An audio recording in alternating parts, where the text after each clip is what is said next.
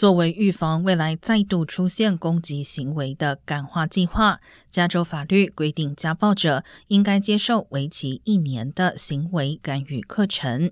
但审计人员发现，近一半的人都没有完成课程，而近三分之二中断课程者再次犯下家暴或其他暴力罪行。相比之下，完成课程的家暴者仅有百分之二十再犯。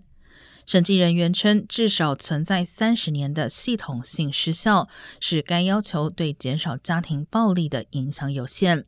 监管机构估计，加州有三分之一的女性和四分之一的男性在一生当中会遭受亲密伴侣施暴。